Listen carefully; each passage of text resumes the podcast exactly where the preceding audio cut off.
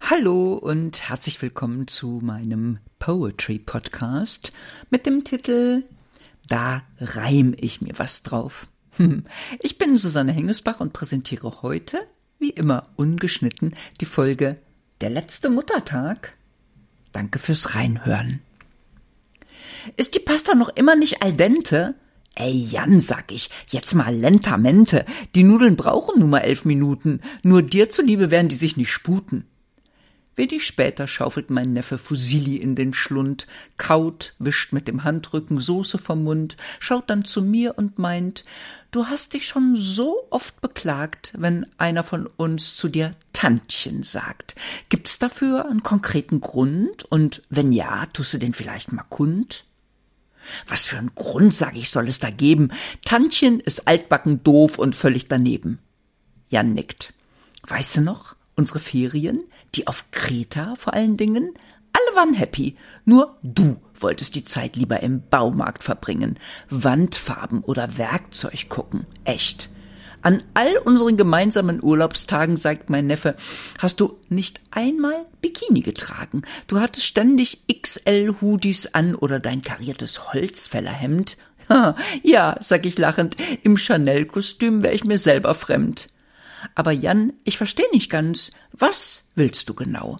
Wissen, ob ich in der Tiefe meines Herzens Mann bin statt Frau?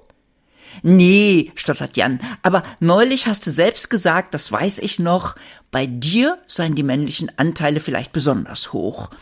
Und jetzt einfach mal so aus der Hüfte geschossen, wäre es, wenn man drüber nachdenkt, wirklich ausgeschlossen, dass Frau bei all den doofen Begleiterscheinungen vom Klimakterium bereits im Vorfeld beschließt, ich sattel um?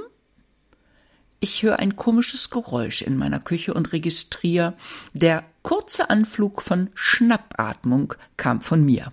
Jan, sag ich, aber nur weil ich nicht so der Prototyp eines Nymphchens bin, gehöre ich, geschlechtlich betrachtet, doch nicht woanders hin. Ich habe nie den Wunsch verspürt, Mann zu sein. Wirklich wahr. Aber wenn du willst, mache ich mir einen Schlitz ins Kleid und find's wunderbar.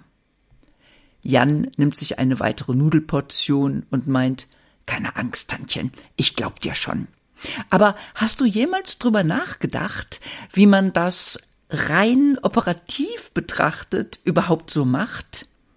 Lieber Neffe, sag ich, seit wann interessierst du dich für Medizin? Ist doch egal, sagt er. Es gibt da so einen Professor, ich glaube aus Wien, der erklärt dir auf YouTube Schritt für Schnitt und sehr detailliert, wie man aus der weiblichen Scheide einen Vorzeigepenis modelliert. Die Gefahr dabei sei, und da warnt er auch vor, eine allzu hohe Erwartung an den Stabilitätsfaktor. Aber damit meint mein Neffe und grinst mich an, hast du später ja auch Probleme als nicht umgebauter Mann. Ich sag, können wir das Thema Penis modellieren mal kurz vergessen und stattdessen unseren leckeren Nachtisch essen?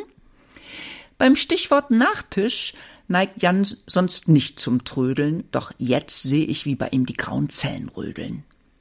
Irgendwelche Gender-Radikalos wollen das Wort Mutter abschaffen. Hast du die Headline in der Bild gesehen? Ich nicke. Diese übertriebene Diskriminierungsphobie muss man nicht verstehen. Das Wort Mutter abschaffen. da meldest du dein Baby besser schon im Uterus beim Logopäden an, damit es, bevor es das Wort Mama auch nur ansatzweise intonieren kann, lernt, wie es ohne zu stottern, frei von der Leber weg und unverzagt anstatt Mama meine liebste gebärende Person zu dir sagt. Ich glaube, sagt Jan, ich bin jederzeit offen für Späße, aber jetzt mal ehrlich, die haben doch nicht alle Trinkgefäße im Schränkchen, wenn du verstehst, was ich meine. Ernsthafte Probleme haben die keine? Als nächstes kommt sicher das Wort Kind sei ebenfalls suboptimal, weil es so unangemessen farblos klingt oder irritierend neutral, dass es prägnant darüber kommt, wenn man Sohn oder Tochter formuliert, obwohl hat man da nicht schon wieder diskriminiert? Übrigens, Kim und Lasse, sagt Jan und stöhnt, haben das Jugendzimmer von Paul gerade beige getönt. Vorher war es meiner Erinnerung nach blau. Unmöglich, Igitt. Stell dir vor, Paul wird eine Frau. Und ebenfalls aus Furcht vor einer Geschlechterkrise haben Kim und Lasse das Zimmer der kleinen Liese kürzlich Wand für Wand umgestrichen. Das zarte Rosa ist einem hoffentlich genderkorrekten Grau gewichen. Bei einem Rosa meinte Kim, bestehe die Gefahr einer vermeidbaren Manipulation. Ist doch klar. Boah, sag ich, was bin ich froh, dass mir bei meinem Kind all diese Dinge erspart geblieben sind. Aber du hast recht, Jan. Das Wort Kind klingt tatsächlich ein wenig schal, so völlig nichtssagend. Das ändere ich mal. Mein Sohn, Sohn ist sicher zu hundert Prozent, hat den natürlichen Ausstieg damals ja leider verpennt.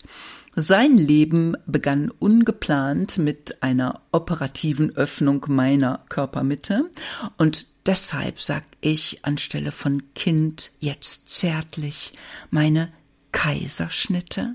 Sehr gut, sagt Jan, aber ich fürchte, euch Frauen droht dennoch ein herber Schlag.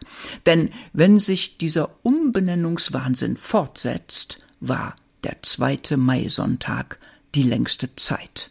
Mutter. Tak.